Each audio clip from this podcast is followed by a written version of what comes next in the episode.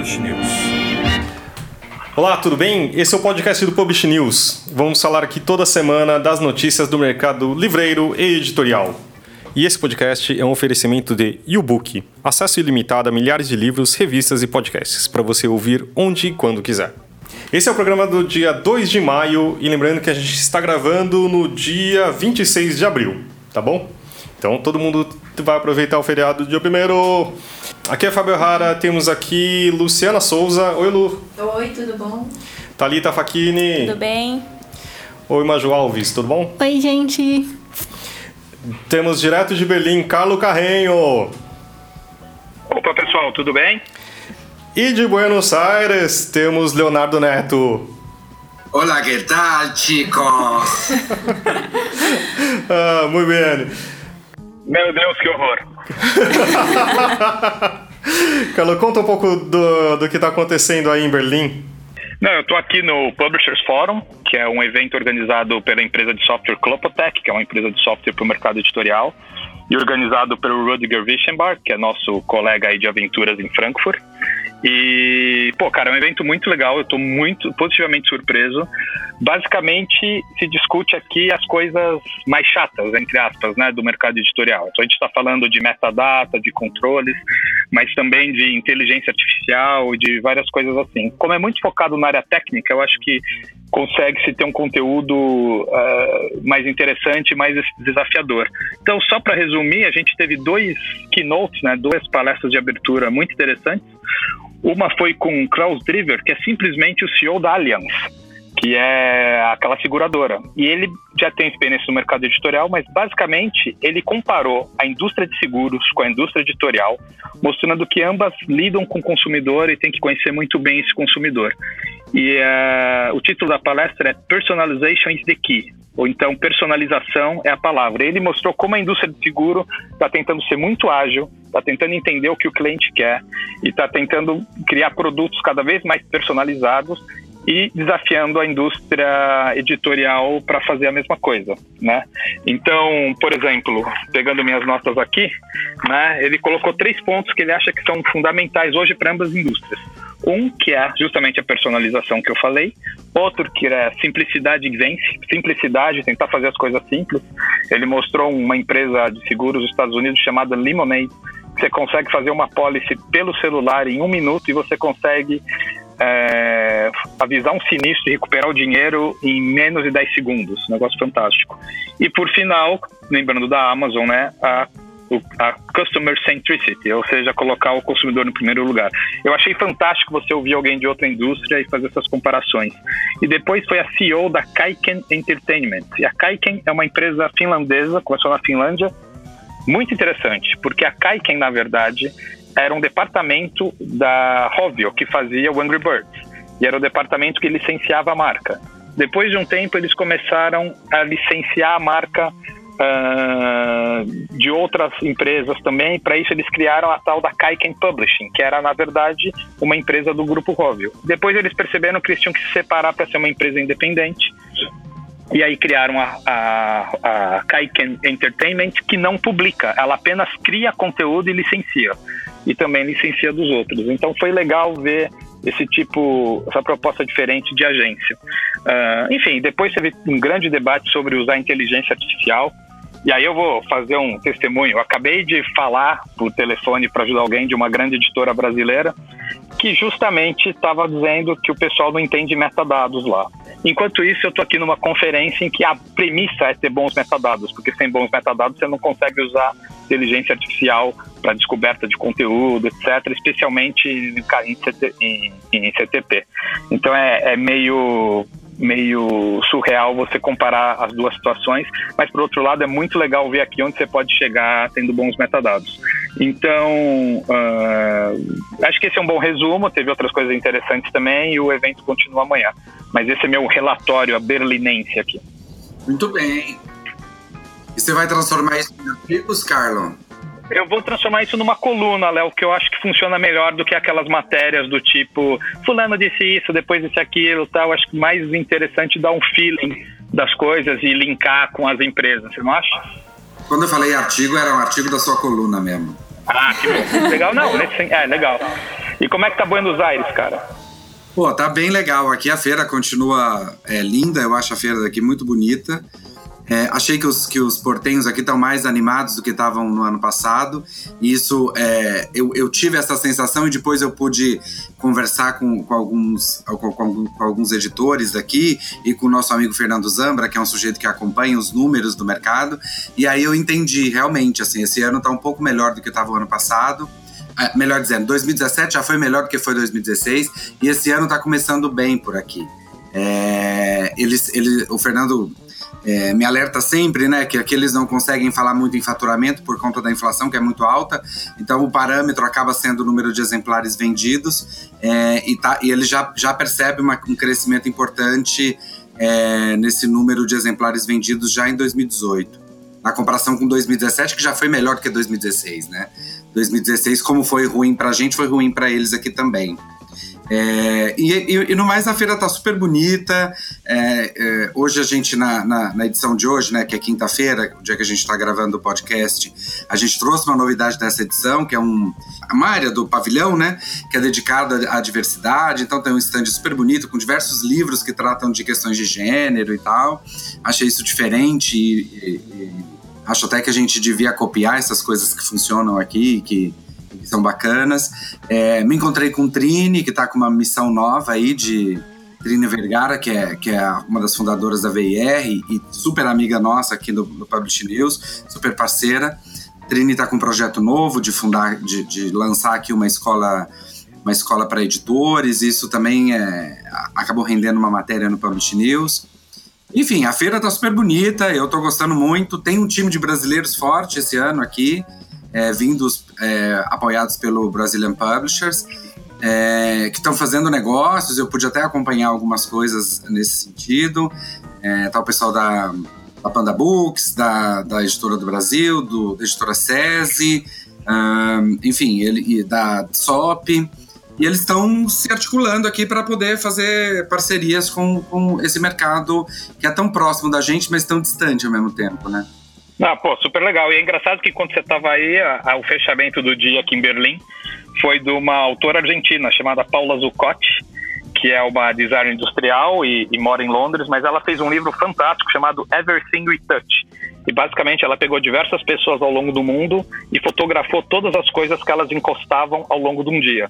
E com isso, ela criou um perfil dessas pessoas e um perfil da pessoa como consumidor, tudo isso, numa abordagem que seria muito importante para os editores nesse mundo em que necessita tanta personalização de entender melhor quem são os clientes. E eu achei interessante assistindo isso, que, enfim, você está em Buenos Aires, mas eu estou ouvindo uma autora argentina aqui em Berlim. Eu achei legal. Legal. É a globalização, né? E aí, Fábio, é, é, eu conversei com a Dênia, Dênia, Dênia Rabelo, que é, uhum. é uma agente de negócios, né, que leva muito é, livro, autor e editora brasileiros para a América Latina, vendendo inclusive para editais de governo, é, no México, na Colômbia. É, enfim, ela me contou que teve livro do, do Ziraldo que vendeu 110 mil exemplares no México. É, enfim, eu bati um papo com ela, eu acho que é, que é, o caso de botar aí essa, essa conversa na linha, né? É isso aí, vamos ouvir a conversa agora do Léo com a Dênia. Toca aí, Zé. Dênia, onde é que a gente está? Estamos na Feira do Livro de Buenos Aires, na La Rural, no Parque de Exposição La Rural, acompanhando a feira aqui de Buenos Aires, que está um sucesso. As jornadas profissionais estão aqui a todo vapor. E eu encontrei com a Dene, que é uma brasileira que tem conquistado é, de uma forma muito impressionante a América Latina, é, levando a, autores e editoras brasileiras para a América Latina de uma forma muito especial. Você podia contar, assim, muito resumidamente, é, como é que é o seu trabalho, Dênia? Sim. É, eu trabalho com as editoras, fazendo inicio uma análise do catálogo né, em português, e aí a gente prepara uma seleção de livros a serem traduzidos. Após esses livros traduzidos e revisados, a gente inicia um trabalho de viagem pela América Latina, acompanhando é, as licitações, inscrevendo os livros, é, trabalhando a equipe de vendas dos distribuidores, divulgando os selos editoriais em cada país e participando é, dessas licitações que o Brasil até hoje vem se destacando cada ano mais e existe uma demanda realmente para o livro brasileiro na América Latina. A Dênia estava me contando aqui, Fábio, que o, o Ziraldo, numa única licitação, vendeu quanto? 110 mil exemplares Olha que maravilha. No México, né? Para a Secretaria de Educação Pública do México. Como outras editoras já venderam e outros autores já venderam 80 mil, 60 mil, 50 mil exemplares. Não só no México, mas também em outros países, como a Guatemala, como a Argentina, o Chile. É, no Panamá a gente está com o desenvolvimento do trabalho também a Colômbia, né, através do Fundo da Leitura. Eu achei isso fantástico, Fábio. É, então, assim, é isso que, que, que faz sentido a gente estar tá aqui, é isso que faz sentido os brasileiros virem para essas feiras internacionais. E eu acho que a, que a Dênia, que faz aniversário hoje, está duplamente de parabéns. Ela faz aniversário hoje, a gente está conversando na quarta-feira. Dia 25 de abril. É, isso aí. E eu estou cumprindo 20 anos seguidos na Feira de Livros de Buenos Aires. Essa é minha quinta. bom, vida longa à Feira de Buenos Aires e foi muito bom conversar conversar aí com vocês no Brasil. Parabéns ao Publish News por todo esse trabalho. Um beijo. Gente, eu tenho que correr aqui, que o evento continua, na verdade. Então, uh, quero deixar um tchau com vocês aqui. Se quem uh, depois, quem quiser mais, ter, tiver interesse mais sobre o evento, eu vou escrever na minha coluna. E eu sei que isso só vai ser ouvido na semana que vem, mas o histórico do Facebook está lá basta olhar as fotos e o, os comentários que eu, que, eu, que eu venho fazendo. Antes de me despedir, queria contar um negócio que foi muito legal, que alguém fez um comentário que cada vez mais meninos, né, é, meninos leem menos, enquanto meninas e mulheres leem mais. Uh, e ele quis fazer esse comentário mostrando que no audiolivro isso está sendo diferente. E quando ele fez essa, essa provocação para Helena Gustafsson da Storytel, ela respondeu de cara: é, não leem mais porque falta exemplo. Ela deu uma chamada na turma, falou: vocês aqui que são os homens aqui que são pais vão para casa e leiam com seus filhos, que é isso que está acontecendo. Eu achei muito legal essa chamada dela, foi aplaudida, foi o único momento que ela foi aplaudida fora de lugar. E bom, ela é sueca, e aí dá para entender por que essa preocupação. Queria começar com uma notícia boa da recuperação no varejo de livros. Foi menor, mas continua.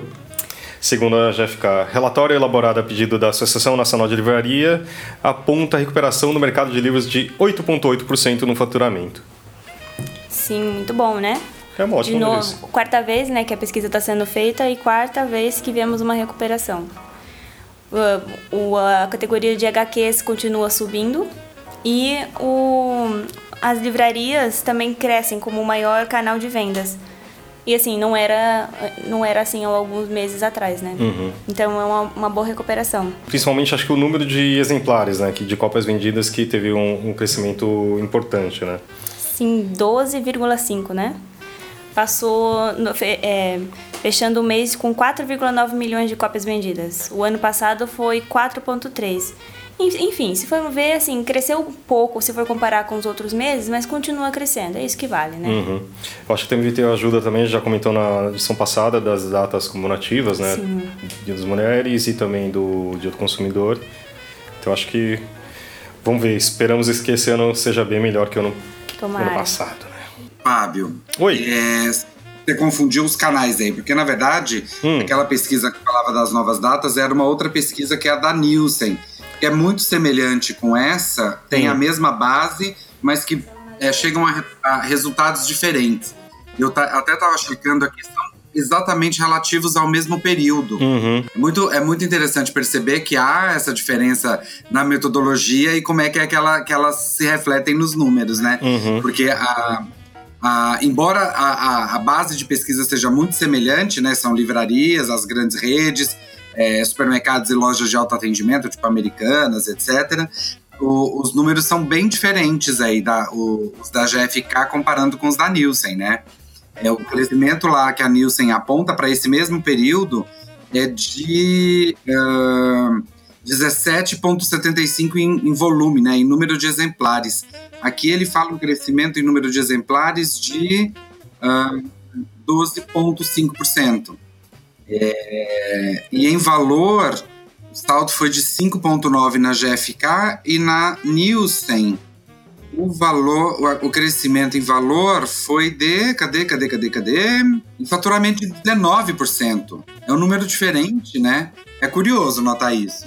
É que eu sei que eles têm uma metodologia, diferente, acho que é uma cobertura diferente, né? O que você estava falando mesmo. Né? A cobertura é semelhante, só que a, a, a, GFK ela extrapola esses números, né? Ah, essa é A Nielsen não. A Nielsen uhum. usa o número mais puro. Uhum. E, a, e, a, e a GFK extrapola esse número, faz, faz inferências estatísticas para chegar nesse número aí, né? Uhum. É, ou seja, ele deve ter desconsiderado alguma coisa, enfim. Uhum. Mas eu achei interessante porque são duas pesquisas de, de, de metodologias diferentes, tem, tem a mesma base, mas com resultados bem diferentes também. Entendi. Mas todas apontam para um bom caminho, pelo menos, né? Sim. É, sim, claro, isso é bom. E, e por falar em números, é, é na, na quarta-feira, o dia que a gente está é, vai publicar esse, esse podcast, é, por casualidade, sai o resultado da, da pesquisa FIP, né? Que é outra pesquisa que dá números super importantes é, e com certeza esse, essa, esse podcast vai a público junto com uma matéria é, que a gente deve dar na quarta-feira também. Ainda nessa pesquisa, a única coisa que teve uma pequena queda foi o, o preço médio do livro, né? 0,7%. Mas é. Uma, é pouquinho, né? pouco, Acho né? que não, é faz muita, não faz diferença. É, que também o problema que sempre assusta o editor é quando tem um, uma diferença muito grande, é o desconto muito grande, aí também a gente tem conversado bastante sobre isso aqui, sobre o, como o crescimento do e-commerce. Né? O faturamento de livrarias cresce no comércio eletrônico, aponta a operadora de cartão de crédito. Pesquisa feita pela consultoria Visa Consulting Analytics mostra que o faturamento online cresceu mais que o das lojas físicas. Sim. Essa pesquisa levou em conta as compras realizadas somente com os cartões Visa, uhum. nas livrarias físicas e online é, é, entre 2016 e 2017 e constatou, claro, que o, o crescimento eletrônico cresceu 10,4% no ano passado. Nossa. É o, que, o que cresceu 10%. Sim. A participação do e-commerce no total do setor, representando uhum. tudo isso, é, foi quase 27% do faturamento, sendo que em 2016 foi 23%. Nossa. Ou seja, está crescendo, né? Ah, não, isso. As, já as livrarias já apontam isso faz bastante tempo, né? As lojas uh, virtuais, elas cada vez mais se tornaram as, uh, as como se fosse a loja que mais fatura, né?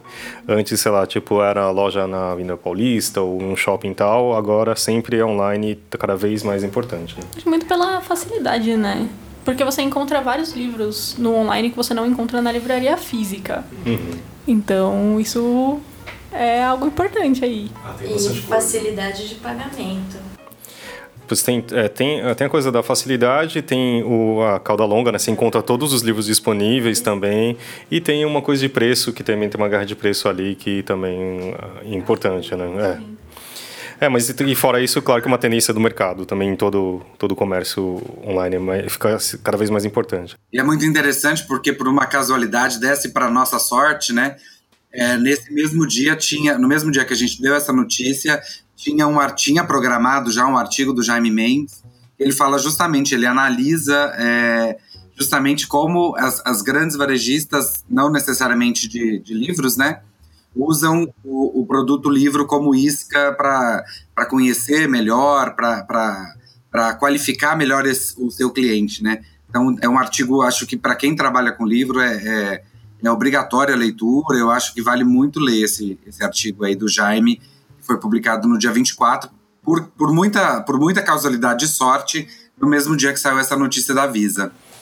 É realmente um artigo super interessante. Ele comenta que, por exemplo, o livro é, atrai um público é, com uh, de educação geralmente mais importante e a partir do livro você conhece muito bem o consumidor e a partir daí ele compra entra naquele ecossistema das livrarias né? é muito bom mesmo gente... justamente acho que é um artigo imperdível assim tem que ler é e, e na verdade ele foi o, o, a matéria do Publish News mais clicada no nosso Facebook agora vamos falar de Croton compra Somos Educação segunda-feira já com essa notícia bem importante. Sim. A Somos, maior grupo de educação básica do Brasil, foi comprada pela holding Saber por 4,6 bilhões de reais. Tava falando que eu fiquei sabendo disso, eu tava no aeroporto, foi uma correria só aí é, para a gente poder dar essa notícia. Enfim, foi a Thalita e o Carlos se juntaram para escrever isso aí, porque eu já estava embarcando. É, enfim, bom de ter equipe é por conta disso, né? Então, a, a holding Saber da, da Croton e que a, a Croton, né, que é líder em educação superior privada, no Brasil ela comprou a Somos, líder em educação básica, né? Uhum. Por esse precinho de 4,6 bilhões. então, e o valor dessa aquisição foi 66% acima do valor da empresa, segundo o preço de, fech é, de, fechamento das ações. É muito interessante porque se, a minha memória é, como diria Pedro Almeida, minha memória é de peixe. Mas se não me engano, é, a, a a Somos tinha comprado a, os selos editoriais é, da, da, da, Saraiva por 700 e poucos mil, né? Ok, é muito maior do que, do que só esses selos, porque tem Ática, tem Scipione, tem as, as escolas de inglês, e tem um monte de outras coisas também que tem um valor muito, muito alto, né? Mas é muito engraçado porque o que, que é 700 milhões perto de 4,6 bilhões, né? É, então, assim, eles eles realmente é, é uma coisa que tem um valor muito grande. É, isso mostra, acho que, o tamanho do mercado educacional no Brasil ainda, que uh, antes, há anos atrás era muito fragmentado e agora você tem essa, essa concentração bem importante, né? realmente a, tá, a Lu estava comentando da, da Somos que está sendo ela consolidada, comprando selos cada vez mais, junto com a Crotos que também está comprando tanta coisa. Tentou comprar a Estácio, era isso? Uma universidade importante também, só que o CAD não, não aprovou, né? Inclusive essa compra depende da aprovação do CAD ainda, né? Mas eles esperam que dessa vez dê certo porque o, o programa anterior era de ensino superior, agora ensino básico e superior, então não teria tanto conflito de interesse, né? É, e aí acompanhar o impacto disso na biodiversidade do, é, no Brasil, né? Porque, enfim, isso impacta em cheio essa, essa questão, porque, enfim, a concentração é, pa, para, a, para fins culturais, vamos dizer assim, não é, lá, não é uma coisa muito boa, né? É, pode ser muito bom para quem está para quem tá consolidando, para quem está tá adquirindo mais e, e ganhando valor com isso. Mas para o mercado, para a cultura, para a literatura, isso é uma coisa que é perigosa, né? Você tem uma empresa só que cuida 28% da educação básica, digamos assim, que é bem relevante, né? Então... É, nas, nas redes sociais o, o pessoal comentou bastante, assim, que eles ficaram reações variadas entre carinhas chateadas e carinhas bravas, mas pessoas comentando que é um que eles estão que agora estão fazendo um monopólio aí, né, do mercado. É, é, a gente não comenta, digamos, boatos, mas esse não é o primeiro que acontece, né? Tipo, você tem ouvido bastante coisa com essas empresas grandes aí, então não sei se vai ser. Teremos, acho que, mais movimentação ainda, né? É, e não é uma coisa só do Brasil, né? Do mundo inteiro, essa consolidação parece que é um caminho sem volta, assim. As pessoas, as empresas vão, vão é, fagocitando outras e, e, crescendo e ganhando força, e, com, e, com essa, e ganhando força elas podem comprar mais outras ainda. E é um movimento que é, que é global e que parece que é irreversível, né? Não tem volta mais. Vou aproveitar que a gente está falando de mercado educacional e falar do nosso outro assunto que é tão favorito, né? E a gente fala tanto. O MEC retifica eh, o edital do PNLD literário. Depois de questionamento por parte da Abilivros, FNDE revi partes que levantavam dúvidas do edital que vai comprar livros de literatura para alunos de escolas públicas de todo o Brasil. É, pessoal, antes de, antes de, de fato comentar, só falar que essa, que essa matéria ela foi corrigida. Ela teve um errinho aí, um erro importante, aliás, eu chamei de errinho só para não ficar muito ruim para o meu lado, mas foi um erro importante. É, a gente então logo detectou, corrigiu. Que, na verdade, é, eu falava do prazo que o, que o FNDEC reconsiderou ampliar o prazo para entrega dos materiais, mas na verdade ele só reconsiderou entregar, é, ampliar esse prazo para o material de audiovisual. Demais materiais, não, eles, eles se mantiveram no mesmo, no mesmo prazo que é 18 de maio. Então, assim, então logo a gente soube desse, a gente percebeu esse erro, a gente corrigiu é, e o bom do digital é isso, né? Que a gente tem essa chance de corrigir. É, mas até peço desculpas aí a quem, quem, se atrapalhou por conta dessa informação errada.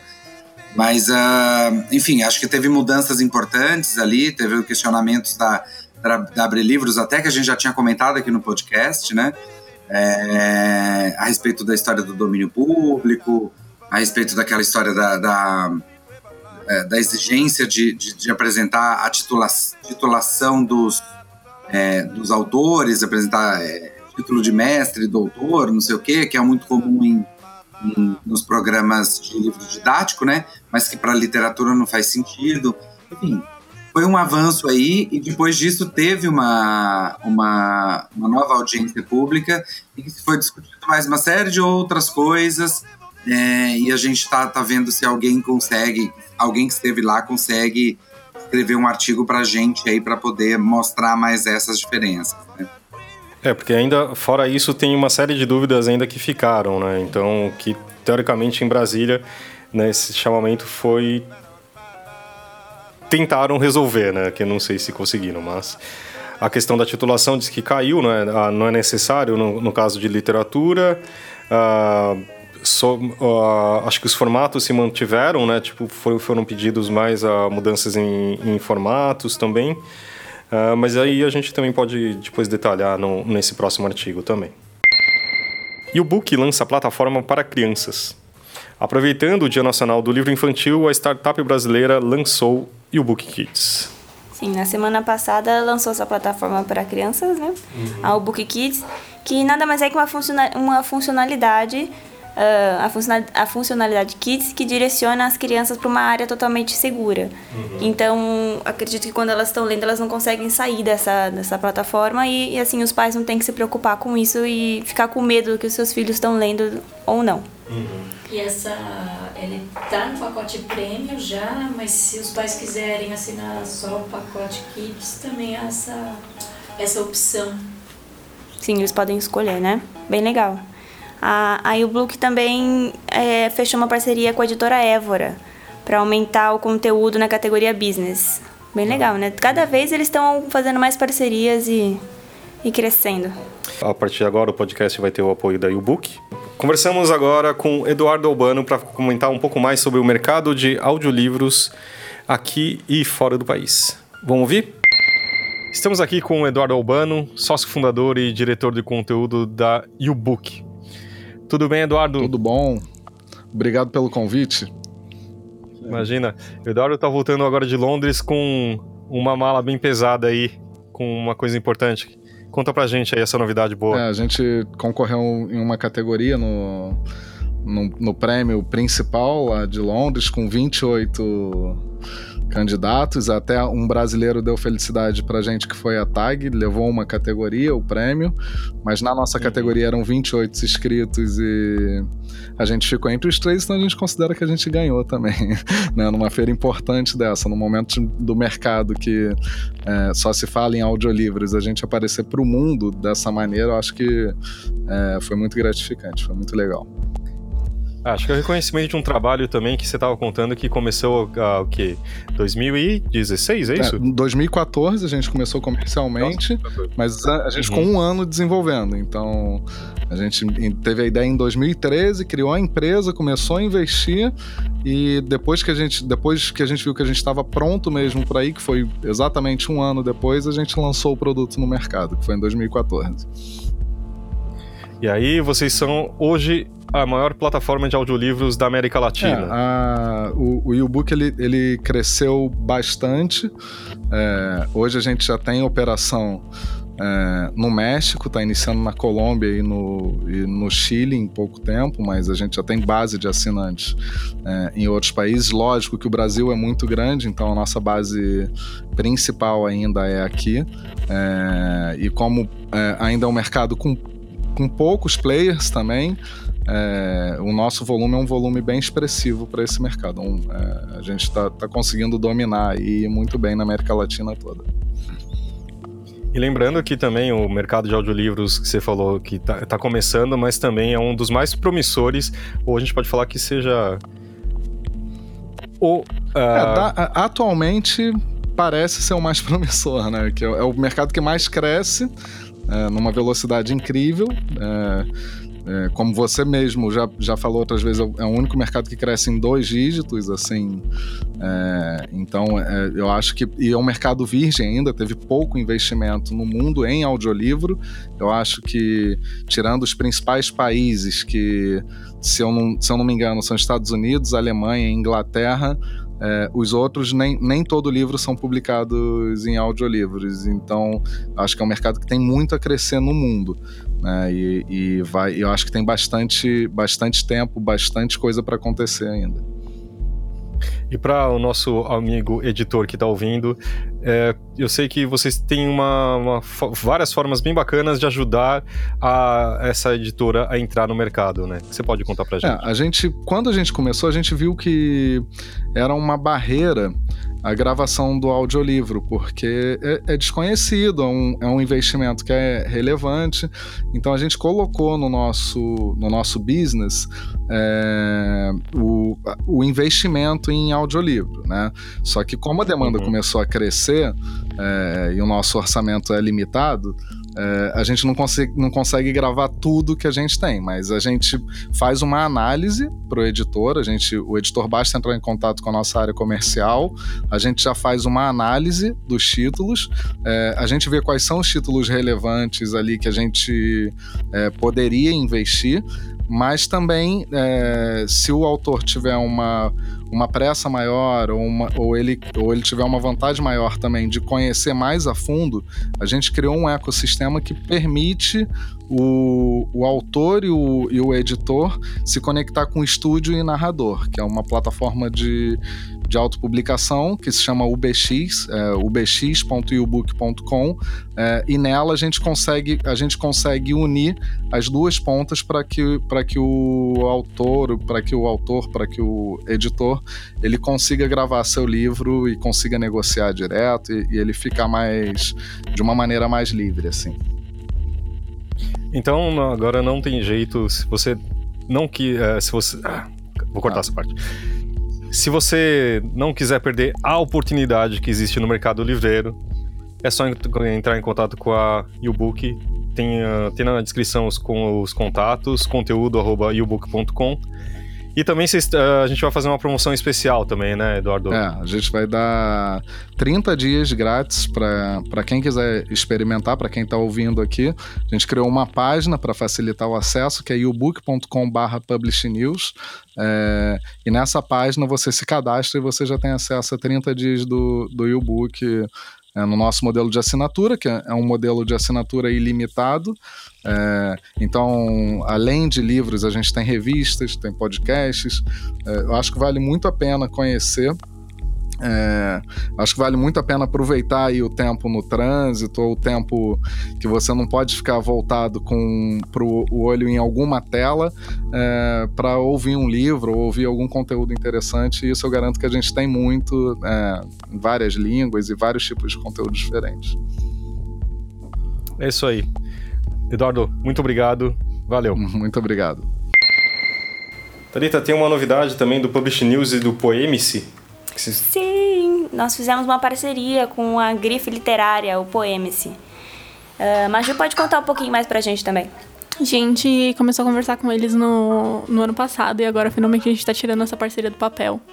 A gente vai lançar quatro estampas diferentes junto deles, né? Camisetas voltadas pro mercado editorial. Então teremos uma camiseta para tradutores, temos uma sobre o mercado livreiro no geral. Temos uma de revisores e uma sobre autores. Uh. E as estampas ficaram lindas, as né? As estampas ficaram maravilhosas. E já estão à venda. Já estão à venda no site da Poemice. A gente tem uma estampa do... De tradutores. Eu acho que é a estampa mais bonita, É a estampa mais legal. Opinião. Ela foi feita com a palavra tradutor escrita em várias línguas diferentes. Hum, bacana. E essa e a do revisor foram ficaram, ficaram mais interessantes, a, a estampa, assim, né? Que a do, do revisor também. Também é, é uma frase revisada. Claro que sim, né? Ficou ótima. Já uma delas tá com uma citação do Tolstói, que é parecido com o que a gente publica no nosso Instagram uhum. diariamente. E nós temos uma do escritor, editor, livreiro e mundo do livro, que foi uma parecida que a gente fez junto da Poemice na Bienal do ano passado. para nossa equipe utilizar na festa. Então a gente vai ver no site poemc.com. É, e elas estão à venda em bata, baby look e t-shirt. Muito bom. Ah, que bom, vários modelos. Vários. Ó, gente, não percam as camisetas, viu? Tá bom, muito bom. É hora do Mais Vendidos! Cadê o Léo? Léo? Ah, eu fiquei com medo de desincronizar, não falei. Fala, fala só você então agora, sozinho, fala. Mais vendidos! Obrigado, Léo. Nessa semana, ah, de novo, essa família Neto. Eu não sei. Briga dos netos Ai, essa família semana. só me dá orgulho. Pô, Léo, por isso você tá em Buenos Aires, você tá comemorando, né? Ele tá podendo, né? Tá Ô, vendendo Léo. tanto livro essa família que ele tá lá em Buenos Aires. Ô, Léo, e quando que você vai colocar o seu livro na, na praça, aproveitar essa onda da, da família, família Pois é, Neto? não posso deixar essa onda passar, tem que Né? preparar logo esse livro. E do que, que é o livro, Léo? O seu livro? Do que será o seu livro, Léo? Um livrão também? Faço a menor ideia.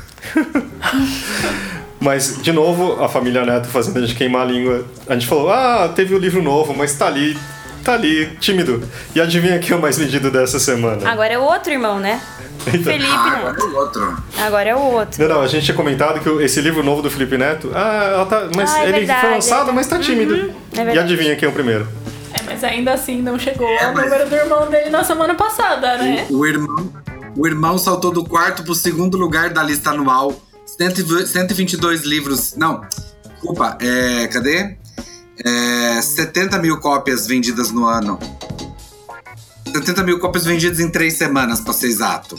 Já é o segundo livro mais vendido do ano. E faz a conta de- da família Neto, quantos já venderam.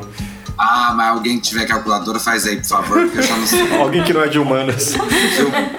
Mas assim, semana passada foi um boom, né? Tipo, 54 mil exemplares vendidos. Uhum. Agora pulou pra 14. Mas ainda assim, né? É muito livro. É, muito. geralmente é estratégia de pré-venda, né? É. Todas as ven- grande parte das vendas são concentradas no primeiro dia, né? Então, Exatamente. E assim, no geral, teve queda de 9%. Mas também, né?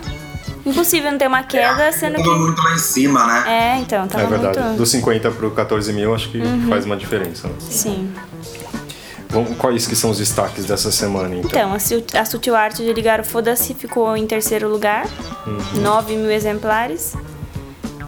Ah, o Combate Espiritual pulou pro sexto lugar, 5 mil. 5.231 exemplares.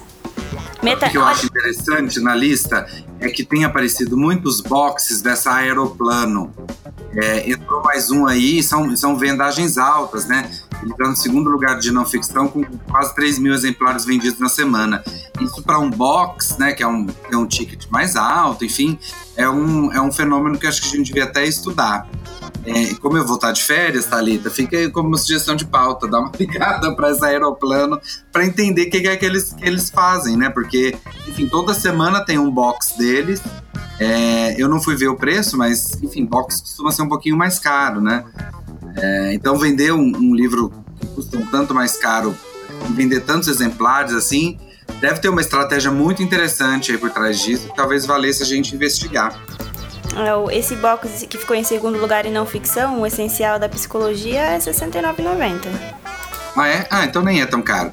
Mas, ah, ah, de todo modo, é. Enfim, é, é uma coisa pra gente entender, né? Porque toda semana tem um box deles, é, o essencial de alguma coisa, é, na lista, né? Então, entender que estratégia é essa, porque é uma editora que a gente tem pouco conhecimento sobre ela, eu pelo menos, né? Não conheço. De repente é, uma, é bacana a gente, a gente descobrir aí e fica no ar essa, essa, essa pergunta aí para ver se a gente consegue achar uma resposta. Então, além desse box da Aeroplano em não ficção, entrou o livro do Augusto Cury, o novo, Socorro, Meu Filho Não Tem Limites, da Academia Planeta. Bem, tá, tá na lanterninha aí, né? Só com 431 livros vendidos, né? exemplares vendidos. E pra Cury é muito pouco, né? Mas deve crescer isso aí também. É, então, entrou esse é o essa começo, semana, né? Uhum. Aí, continuando com as novidades, teve o, esse- o Segredo de Helena na lista de ficção da Arqueiro, né? Sim. E não ficção, que o Léo tinha comentado, o Essencial de Psicologia e o, é, esse corte, porque já falaram. No Infanto Juvenil, PJ Masks, Ciranda Cultural, que se eu não me engano é um desenho. Mas são mais dois livros da Ciranda Cultural. Eduardo Cunha de novo abrindo seu champanhe em casa. ah, eu queria, acho que é um desenho mesmo. É um desenho, sim. É. É de, de crianças bem novas, assim. E o Pequeno Príncipe, né? Também E da o Pequeno Príncipe da Ciranda. Em negócios, a Tríade do Tempo. Da Buzz. Que também é uma editora aí que tá indo muito bem, né? E o, e o ranking das editoras assistentes permanece em primeiro? Permanece com 37 títulos no ano que entraram na lista, Intrínseca em segundo com 27 e a Companhia das Letras em terceiro com 24. Anual. É isso. Da semana, tá, assistente tá com 20 títulos, grupo Companhia das Letras com 9, a Intrínseca com 9 empatado e a Planeta em quarto com 8 livros, 8 títulos. É isso aí, gente. Obrigado pela audiência, obrigado por ouvir a gente. Esse podcast foi oferecido pela YouBook, acesso ilimitado a milhares de livros, revistas e podcasts para você ouvir onde e quando quiser. Valeu, qualquer coisa escreve pra gente no podcast arroba publishnews.com.br e a gente se vê na semana que vem. Até mais, gente. Até mais. Até. Até, tchau!